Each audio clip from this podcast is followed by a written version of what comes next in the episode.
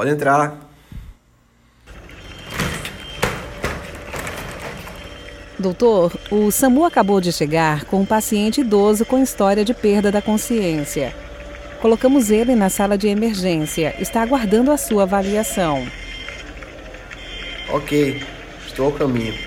Vamos adiantar, por favor, a monitorização cardíaca e vamos pegar um acesso venoso.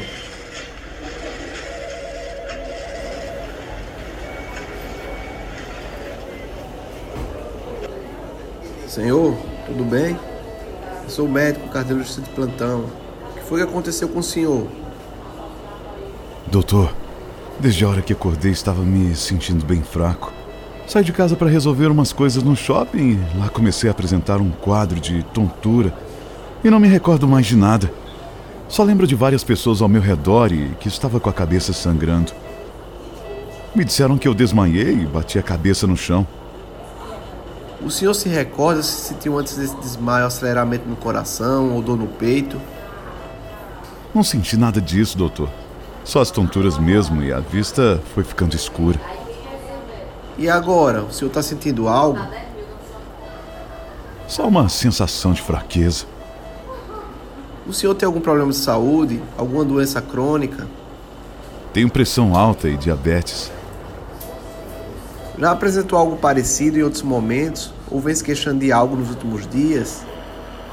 Doutor, venho me sentindo fraco nos últimos quatro dias.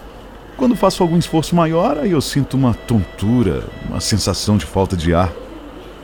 Qual é a medicação que o senhor está utilizando?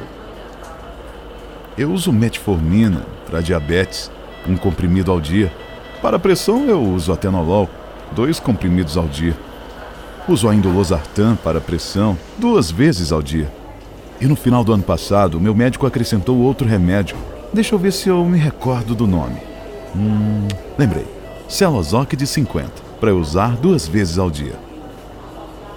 Peraí, o senhor está usando Celozoc e Atenolol ao mesmo tempo? Sim, doutor. Na verdade, meu médico colocou o Celozoc no lugar do Atenolol. Só que nesse último mês, minha pressão estava dando um pouco alta. Então, por conta própria, resolvi ficar tomando os dois. Já faz uns dias. Mas como estou? É grave esse meu problema? Estou preocupado. O resultado da glicemia capilar dele foi 98. É, a gente vai ter que investigar. Estou vendo aqui que sua pressão está normal agora, sua glicemia é de 98, que está normal. Agora, o que está achando estranho é seus batimentos aqui no monitor está muito baixo, está oscilando entre 35 e 40 batimentos por minuto. Então agora você vai realizar um eletrocardiograma para ter mais respostas aí dessa alteração que está dando aí no, no, no monitor. Vamos lá, pessoal, fazer esse eletrocardiograma, por favor. Senhor, vamos realizar o seu eletrocardiograma. Preciso que não fale nesse momento. Só um instante.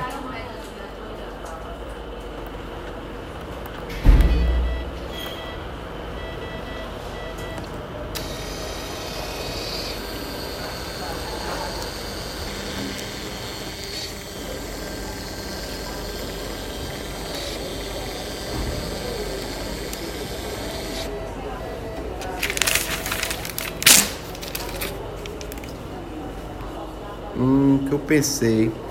Essa frequência cardíaca 35. Esse horário tem umas ondas P que não tem correlação com o QRS. BAVT. O senhor vai ter que ficar internado aqui, tá? Vou ter que solicitar internação. O senhor vai ficar no UTI para a gente investigar melhor a causa. Certo, vou ligar para a UTI para avisar.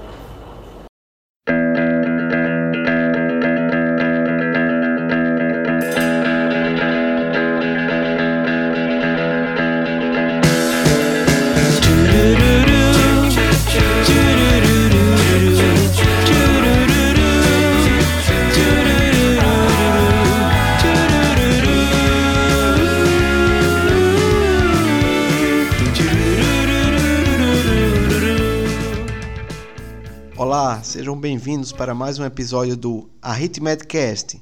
Meu nome é Antônio Amorim e sou editor do Arritmed. Hoje iniciamos o nosso podcast de uma maneira diferente.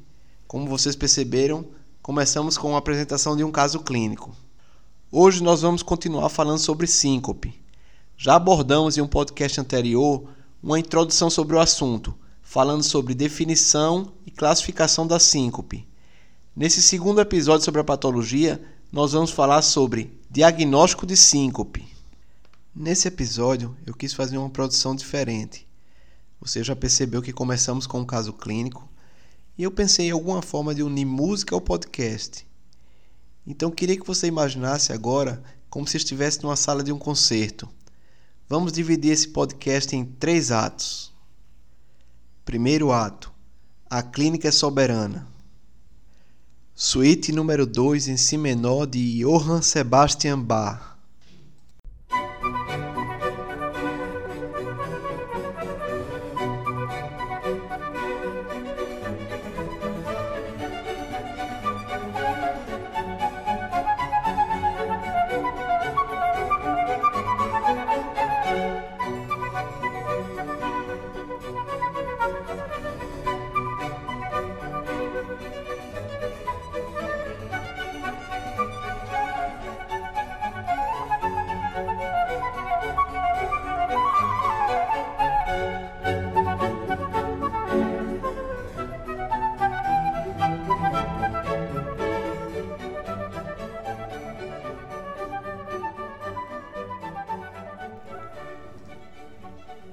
Você acabou de escutar essa obra de um dos maiores artistas da música clássica, Johann Sebastian Bach.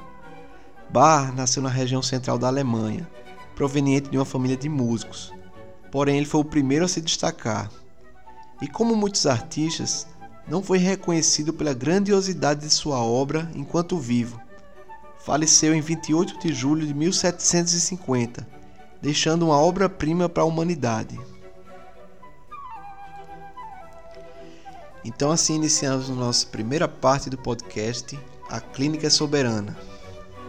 Bem, como falamos no nosso sétimo podcast, a síncope é a perda transitória da consciência devido a uma hipoperfusão cerebral. Isso caracterizado por um início rápido, de curta duração e com a recuperação espontânea. Então, esse é o conceito de síncope que deve ser é, entendido bem. Diante de um paciente com história de perda da consciência, a abordagem inicial na investigação será sempre na coleta da história clínica. Isso não deve se limitar apenas ao paciente. Muito importante também você conversar com pessoas que presenciaram o episódio. Então, essa coleta de informações é essencial para o diagnóstico. A primeira pergunta que nós médicos devemos nos fazer é tentar enquadrar esse paciente em um desses três cenários. Primeiro cenário: o paciente não teve perda da consciência de fato. Segundo cenário: teve perda da consciência e é caracterizado como síncope. E terceiro cenário: perda da consciência, porém não foi uma síncope. Vamos falar do cenário 1, onde o paciente não teve perda da consciência. É comum encontrarmos casos no PS que nos passam como se o paciente tivesse perdido a consciência. Mas quando conversamos com o paciente, ele fala que teve um mal-estar, caiu, porém ficou durante todo o momento escutando as pessoas falando com ele. Então, claramente, esse paciente não teve perda da consciência. Isso acontece muito em idosos, com tropeços e queda da própria altura. O cenário 2, que o paciente teve perda da consciência e é síncope, é o tema desse podcast. Então vamos pular para o cenário 3. O cenário 3 seria perda da consciência sem síncope. Mas como isso é possível? Perda da consciência não é igual a síncope? Quem escutou o nosso primeiro podcast sobre o tema deve já ter entendido bem que nem toda perda da consciência é igual a síncope. Mas como assim? Vamos lá. Para responder isso, basta lembrarmos da definição. Síncope é a perda transitória da consciência devido a uma hipoperfusão cerebral, caracterizado por um início rápido, de curta duração e com recuperação espontânea. Exemplo: paciente apresentou perda da consciência e, quando chegou ao pronto-socorro, está comatoso, não responde ao chamado. Aí, dosamos o HGT e a glicemia capilar está 30. É síncope? Não. Por dois motivos. Primeiro, a causa não foi hipoperfusão cerebral. E segundo, não apresentou recuperação espontânea da consciência. Você precisa fazer uma intervenção, no caso, administração de glicose para o paciente recuperar a consciência. Outro exemplo bastante comum é um idoso que tropeça, cai, bate a cabeça e dá entrada no pronto-socorro com história de perda da consciência. É síncope? O mecanismo foi hipofluxo cerebral? Não, isso aí foi uma perda da consciência traumática. Então não podemos esquecer, sempre iniciar com uma história clínica com o paciente, como foi o episódio, se apresentou sintomas que antecederam, se foi súbito, o que vinha sentido nos dias anteriores, quais as comorbidades que o paciente apresenta, se usa alguma medicação, quais seriam essas medicações, se já apresenta alguma história anterior de síncope, se na família tem história de cardiopatias, se tem alguma história de morte súbita. E tão importante quanto essa conversa com o paciente é conversar com alguém que presenciou o ocorrido. Por exemplo, o paciente que teve uma crise epilética nunca vai chegar dizendo que foi uma crise, principalmente se foi o primeiro episódio. Mas alguém que observou pode esclarecer o ocorrido. Após a coleta da história, realizar o exame físico do paciente. Não esquecer de ênfase no exame cardiológico. Ausculta cardíaca detalhada, procurando presença de sopros, terceira bulha, ver presença de sopro carotídeo, se os pulsos estão presentes e simétricos, e sempre colocar na propedêutica avaliação da pressão arterial em posição supina e em pé, sempre que possível. Próxima etapa: realizar um eletrocardiograma e observar se apresenta alguma alteração que possa justificar o ocorrido. Diante dessa fase inicial, que corresponde à anamnese, exame físico e eletrocardiograma, podemos ver a necessidade de outros exames adicionais. O ecocardiograma, por exemplo, é um exame que pode ser solicitado, isso se você está suspeitando de alguma doença cardíaca que o paciente possa estar apresentando, ou se ele já tem um diagnóstico de alguma cardiopatia prévia. Podemos também solicitar exames laboratoriais, como hemograma, enzimas cardíacas, dedímero, eletrólitos. Então, nesse momento, temos que tentar fazer o seguinte questionamento: onde vamos enquadrar esse paciente? Na verdade, existem três grupos de síncope. Seria síncope reflexa ou neuromediada, síncope por hipotensão ortostática e síncope cardíaca. Comentamos sobre esses grupos no podcast anterior de síncope. Mas para recapitular, síncope reflexa ou neuromediada é o tipo mais comum, é benigna. Dentro da síncope reflexa, podemos dividir em síncope vasovagal, síncope situacional e hipersensibilidade do seio carotídeo. A vasovagal envolve reflexos mediados do sistema nervoso, correspondendo a 55% dos casos. A síncope situacional é aquela que ocorre por eventos como micção, o ato de defecar, tosse ou até mesmo uma crise de risos.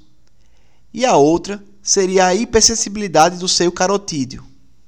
Segundo grupo é a síncope por hipotensão ortostática, que pode ser induzida por drogas como vasodilatadores, diuréticos. Pode ser por depressão de volume, como ocorre em diarreia, hemorragias, vômitos. E terceiro, também pode ser por falência autonômica, como no Parkinson, diabetes e amiloidose. O terceiro grupo seria a causa mais temida, seria por causas cardíacas. Pode ser por bradiarritmias, taquiarritmias, IAM, estenose aórtica. Esse é o grupo que a gente não quer enquadrar o paciente com síncope no pronto-socorro.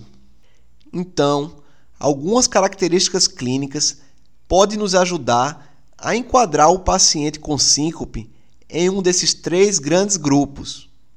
A síncope reflexa, por exemplo, o paciente relata que já tem episódios antigos, recorrentes. Se isso acontece em ambientes quentes, aglomerações, precedidas por sudorese, náuseas, Podemos pensar em síncope reflexa do tipo vasovagal. Se o paciente refere que foi após micção, um idoso que tem problema prostático, ou um idoso com constipação e durante o ato de defecar, pensaremos em síncope reflexa situacional.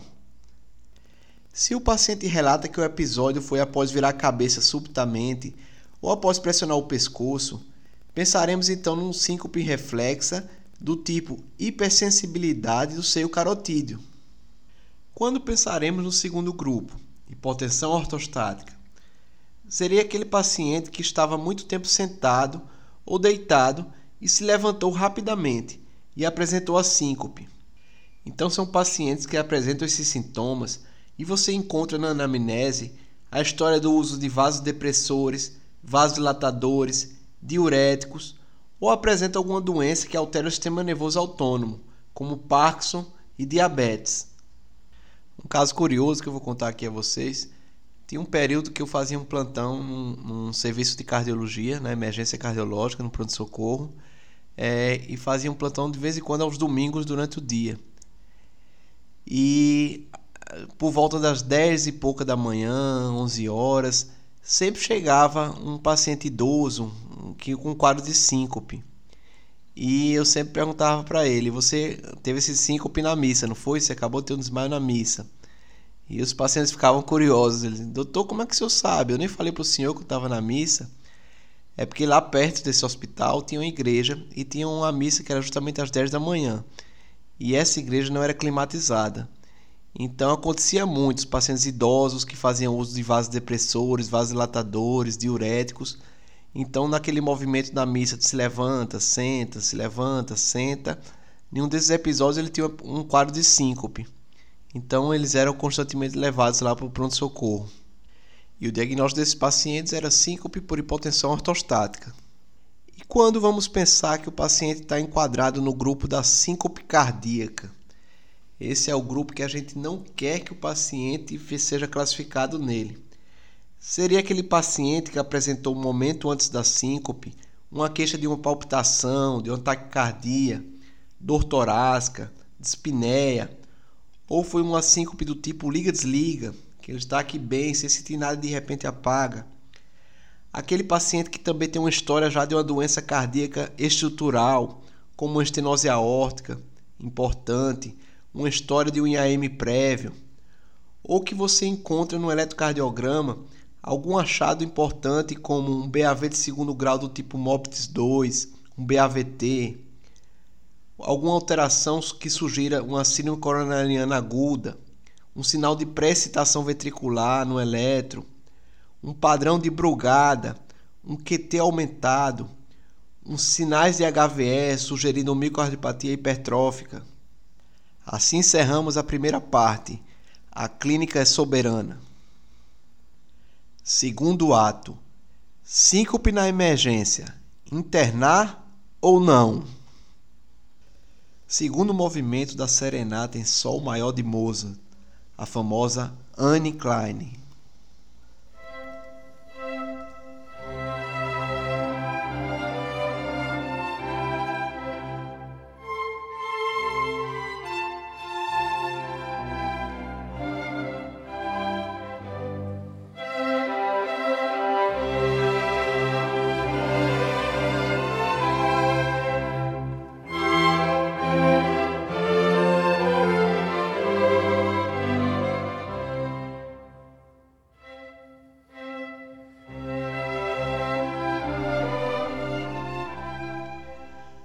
Mozart foi um compositor e pianista austríaco, mestre do classicismo, considerado um dos músicos mais influentes e destacados da história.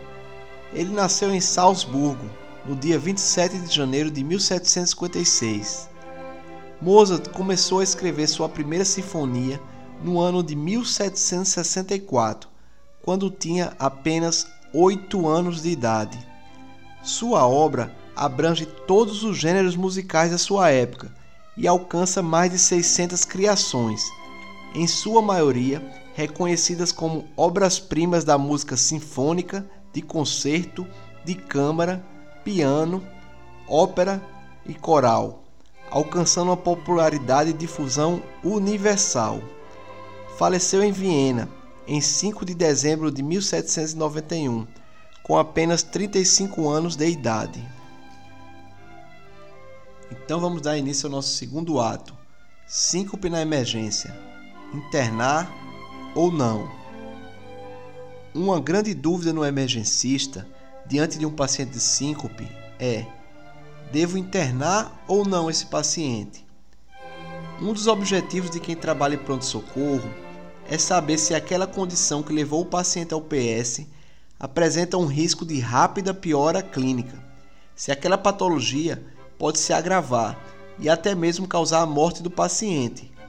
Na síncope não é diferente temos que levar esse raciocínio clínico em questão. Então, quais seriam as características quanto à história clínica que podemos considerar essa síncope de probabilidade baixo risco?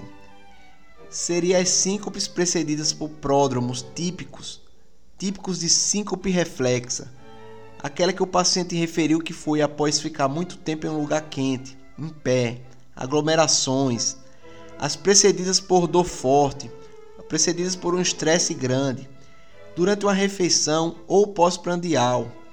As que o gatilho foi tosse, micção. Aquele paciente que estava muito tempo sentado em uma igreja, por exemplo, e se levantou de repente, aí teve o evento.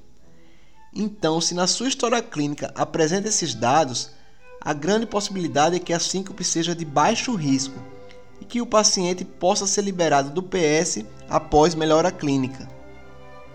Quanto à história clínica, consideramos de alto risco a síncope se o paciente referir que ocorreu durante o esforço, podendo isso ser de causa cardíaca, visto que o exercício físico em uma situação que o paciente tem uma cardiopatia estrutural, como por exemplo na miocardiopatia hipertrófica, na estenose aórtica, nas coronariopatias ou alguma doença arritmogênica, pode levar à perda de consciência. Também é considerado de alto risco se a síncope foi precedida por palpitação, taquicardia, dor torácica ou dispneia. Ou se o paciente referir que já tem diagnóstico de alguma cardiopatia estrutural. Isso que eu falei agora foi a classificação quanto à história clínica em alto e baixo risco.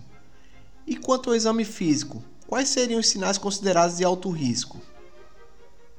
Se o paciente encontra-se com a PA sistólica menor que 90 mm de mercúrio, sem causa justificada, isso deve ser levado em atenção, pode ser uma síncope de alto risco. Se o paciente apresenta uma bradicardia com frequência cardíaca menor que 40 batimentos por minuto, em um paciente não atleta, é importante ver isso. É, se apresenta alterações na ausculta cardíaca, como a terceira bulha, um sopro sistólico em foco aórtico, crepitações pulmonar, que pode ser um quadro congestivo. E com relação ao exame básico de triagem, que é o eletrocardiograma, quais alterações de risco que podem indicar internação do paciente? Seriam alterações sugestivas de isquemia aguda, FA com frequência menor que 40, que seria FA de baixa resposta, pausas no ECG maior que 3 segundos, BAV de segundo grau do tipo MOPTIS 2, BAVT, TVNS, que é taquicardia ventricular não sustentada, ou taquicardia ventricular sustentada. ECG com padrão, padrão de Brugada do tipo 1. Um intervalo QT aumentado. ECG de um paciente que tem marcapasso com alteração de sensibilidade ou de comando. Presença de pré-excitação ventricular. Entre outros.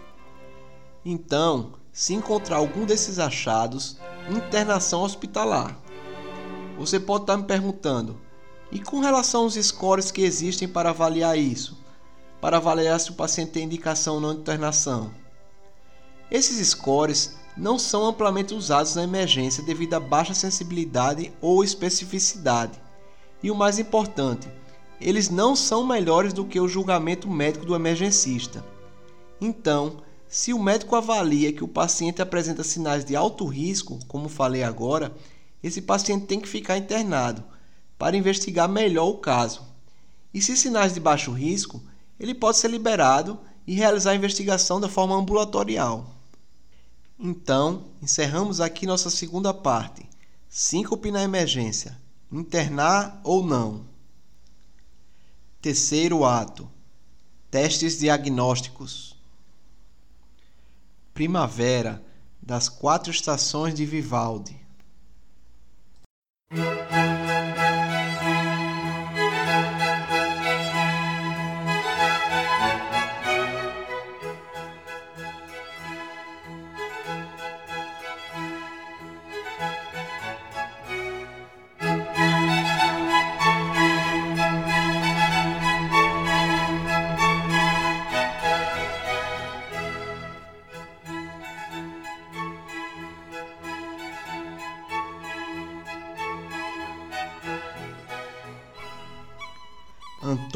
Lúcio Vivaldi nasceu na cidade de Veneza, Itália, em 4 de março de 1678. Antônio Vivaldi foi um importante músico e compositor italiano do período barroco tardio. É considerado uma das figuras mais notáveis da música clássica mundial. Destacou-se principalmente por seus concertos que influenciaram diversos músicos de períodos posteriores. Produziu durante sua vida cerca de 770 obras, sendo 477 concertos e 46 óperas. Sua obra mais conhecida é As Quatro Estações. Faleceu em 28 de julho de 1741, aos 63 anos de idade. Então vamos dar início ao nosso terceiro ato, testes diagnósticos. Alguns exames podem nos ajudar a realizar o diagnóstico principalmente naquele paciente que chegou no seu consultório para investigação ambulatorial. Esse paciente que procura o consultório ou foi aquele paciente que chegou na emergência e foi classificado como baixo risco e foi liberado para investigação ambulatorial, ou é aquele que teve uma síncope em casa ou em algum local, mas nem procurou pronto-socorro, decidiu marcar uma consulta para investigação. Existem então diversos testes que podemos aplicar nesses pacientes. Um deles é a massagem do seio carotídeo. É considerado positiva para a hipersensibilidade do seio carotídeo quando, após a compressão nesse local do seio carotídeo, o paciente apresenta uma pausa maior que 3 segundos ou uma queda da pressão arterial maior que 50 mm de mercúrio. E só podemos pensar que a causa da síncope foi essa quando, na ocasião do teste, na ocasião que você estiver fazendo a massagem, o paciente apresenta sintomas semelhantes do ocorrido, como tonturas, vista turva ou até mesmo a síncope. É um achado mais comum em homens idosos e incomum em pessoas abaixo de 40 anos.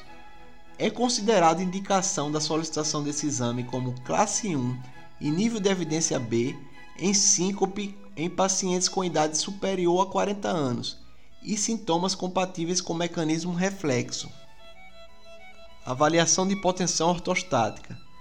Podemos avaliar se o paciente tem hipotensão ortostática se ele, após ficar em pé por 3 minutos, apresentar uma queda da pressão arterial sistólica maior que 20 mm de mercúrio, ou uma queda da diastólica maior que 10 mm, ou se a pressão sistólica cair a valores menores que 90 mm. Se a suspeita for hipotensão ortostática, esse exame é considerado classe 1 para fazer o diagnóstico. E é uma avaliação muito fácil de fazer, só vai precisar de um esfigmanômetro. Tilt test. Desde 1986, muitos protocolos de tilt foram surgindo, variando de acordo com o tempo de exame, medicação utilizada na sensibilização, tempo diferente nas fases do exame. No tilt, já realizamos a massagem de compressão do seu carotídeo, avaliamos a presença ou não de hipotensão ortostática, avalia a possibilidade de taquicardia ortostática postural, que é a famosa POTS, e avaliação de suspeita de síndrome vasovagal. Então, o tilt test é indicado classe 2A para pacientes com suspeita de síncope reflexa, hipotensão ortostática e ataque cardíaco ortostática postural. É também útil em separar síncope de pseudosíncope psicogênica. É muito importante durante o exame a reprodutibilidade dos sintomas. Nesse tipo de exame, a gente tem que ter muito cuidado quando solicitar, pois se ele não foi bem indicado, ele pode até atrapalhar o diagnóstico. Tivemos um caso no passado de um jogador da NBA, do Boston Celtics, Lewis, que estava investigando um quadro de síncope. E durante a investigação, um tilt teste dele foi positivo para síncope reflexa. Esse paciente foi liberado para jogar basquete a nível profissional. Infelizmente, em uma das partidas, ele teve um quadro de uma síncope, na verdade foi uma parada cardíaca, uma PCR, uma morte súbita em plena quadra de basquete. Então, um caso como esse, por exemplo, que é um, um jogador profissional, um atleta de alto rendimento, eles deveriam ter investigado ao máximo esse quadro de síncope e não se contentar apenas com esse resultado do tilt teste. É por isso que eu falei da importância que se deve ter com relação ao resultado do tilt. Então tem que ser um exame bem indicado, porque se mal indicado, um resultado positivo, por exemplo, pode atrapalhar todo o diagnóstico do paciente. Monitorização eletrocardiográfica. Essa é uma abordagem diagnóstica essencial quando a suspeita é síncope por causa arrítmica. O Holter de 24 horas é um exame de fácil acesso e baixo custo é um exame que podemos fazer a monitorização eletrocardiográfica do paciente a partir de três canais modificados. É muito valioso esse exame quando o paciente apresenta sintomas frequentes e se conseguimos correlacionar o momento do evento com a alteração no traçado. Aí a gente fecha o diagnóstico. Lupa externo. Tem um potencial melhor que o Holter no diagnóstico, justamente devido ao tempo de monitoramento é muito bom para avaliar síncope por bradicardia. Esse exame ele pode passar até 14 dias, essa monitorização. Então ele consegue flagrar é, com mais facilidade do que o Holter, que é um exame que dura 24 horas, por exemplo.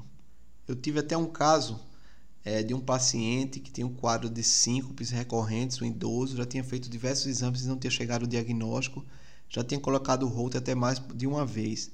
Então ele colocou o, o, o looper externo. Então, nesse período do lupo externo, teve um momento que ele teve uma síncope e coincidiu com o período do BAVT no exame. Então, a gente fechou o diagnóstico, esse paciente colocou um marca-passo. Lupa implantável. Esse é um exame muito bom para síncope de causa inexplicada. Consiste no implante de um pequeno dispositivo que é do tamanho de uma tampa de caneta Bic que pode ser realizado esse implante a nível até ambulatorial, com anestesia local mesmo. O paciente fica com esse dispositivo de monitorização prolongada até 3 anos. Pelo Conselho Europeu de Síncope de 2018, é considerado classe 1, nível de evidência A, naqueles pacientes que têm síncope de origem determinada com critérios de alto risco e que nas avaliações iniciais não chegamos a um diagnóstico. Estudo eletrofisiológico. Com o avanço de dispositivos de monitorização cardíaca, a indicação do estudo eletrofisiológico para diagnóstico de síncope tem caído no decorrer dos anos. Porém, em algumas situações, o estudo pode ser muito valioso na investigação, como nos casos de síncope no paciente com bradicardia sinusal assintomática. No paciente também que apresenta bloqueio bifascicular e quando a suspeita de síncope é por taquicardia, Nessas situações, o estudo eletrofisiológico é bem indicado se você não tiver um diagnóstico com outros exames. Um exame básico também que não deve faltar na investigação pode ser o ecocardiograma. Isso naquele paciente que você suspeita que ele tem uma cardiopatia estrutural. É muito valioso. Então podemos diagnosticar, por exemplo, uma estenose aórtica, um mixoma, um tamponamento cardíaco, uma dissecção da aorta. Então é um exame que faz parte da propedêutica de síncope. Então, esses são os principais exames que podemos solicitar para diagnosticar a síncope. Então, pessoal, diante de tudo que foi exposto, vamos conversar agora sobre o caso clínico do início do podcast. Então, vamos lá. Trata-se de um paciente idoso, certo? Um paciente que ele é, tem duas comorbidades, ele é hipertenso e diabético, que já vinha relatando que 3 a 4 dias estava com um quadro de uma astenia, uma fraqueza, e nesse dia ele acordou com a, com a, com a fraqueza maior e durante um, um passeio no shopping ele teve um quadro de síncope. Foi levado para pronto-socorro, foi feita uma boa anamnese com ele. É, na anamnese ele negou o quadro de um ataque cardíaco no momento da síncope, negou um, um, um caso de, de, de espinéia, negou outras situações importantes que chamassem atenção no momento da síncope, é, mas ele referiu um fato importante. Ele estava usando duas medicações, dois beta-bloqueadores, por, por erro dele próprio. Estava usando o Celozoc e estava usando o Atenolol. E ele falou que nos últimos dias estava com esse quadro de fraqueza. No exame físico não foi encontrado nada na ausculta cardíaca e o que chamou atenção foi com relação à frequência cardíaca. A pressão estava boa, no momento do exame ele estava assintomático e a frequência cardíaca estava oscilando entre 35 e 40 batimentos. Então, no eletrocardiograma, o que foi que a gente evidenciou? Evidenciamos um BAVT. Então, esse paciente ele apresenta um critério de alto risco tem essa alteração eletrocardiográfica. É um paciente que tem que ficar internado em ambiente de UTI. É, nesse caso, nós temos um provável fator que causou isso, que foi a intoxicação por beta-bloqueador. Pode ser outras causas? Pode. Podia ser alguma alteração hidroeletrolítica? Podia. Podia ser alteração do sistema de condução? Podia. Mas nesse caso, que foi um caso que eu, eu tive na prática clínica. Ele, esse paciente ficou internado. Esse paciente, nos exames laboratoriais eram normais, nos demais exames ele não tinha cardiopatia estrutural, é, foi suspenso o beta-bloqueador. Esse paciente chegou até fazer um estudo eletrofisiológico, não tinha alteração importante do sistema de condução. E com a suspensão do beta-bloqueador, ele voltou ao ritmo sinusal normal. Então, foi uma causa removível. Então, esse paciente não precisou do implante de um marcapasso definitivo. Então, com isso, vamos terminando mais essa edição do Arritmedcast, o podcast da plataforma Arritmed. Espero que tenham gostado desse formato diferente que alinhamos caso clínico, música clássica conhecimento sobre arritmias cardíacas. Lembrando que a plataforma Arritmed está disponível também no Instagram, Facebook, YouTube e temos também nosso site. Fique agora com um trecho da música Quando as Coisas Mudam de Lugar, da banda Demodé. E até a próxima!